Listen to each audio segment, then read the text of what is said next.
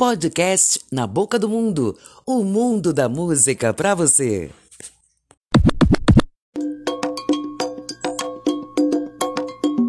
Esse é o nosso podcast Na Boca do Mundo e hoje a gente traz o ritmo Ijexá.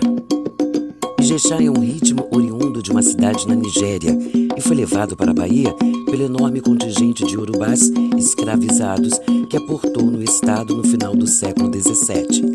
O Ijexá tem por padrão original a presença de tambores, agogô e vozes com andamento próprio, além de ritmo em si, o Ijexá se compõe também da coreografia. Ao longo do tempo, o ritmo passou por várias mudanças, sofreu redução, adaptações e que atingiram a temática, o padrão rítmico, a forma de se cantar.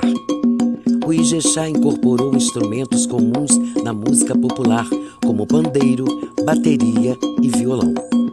O Ijexá passou a transcender os rituais do candomblé e passou as ruas de Salvador por meio aos afoxés.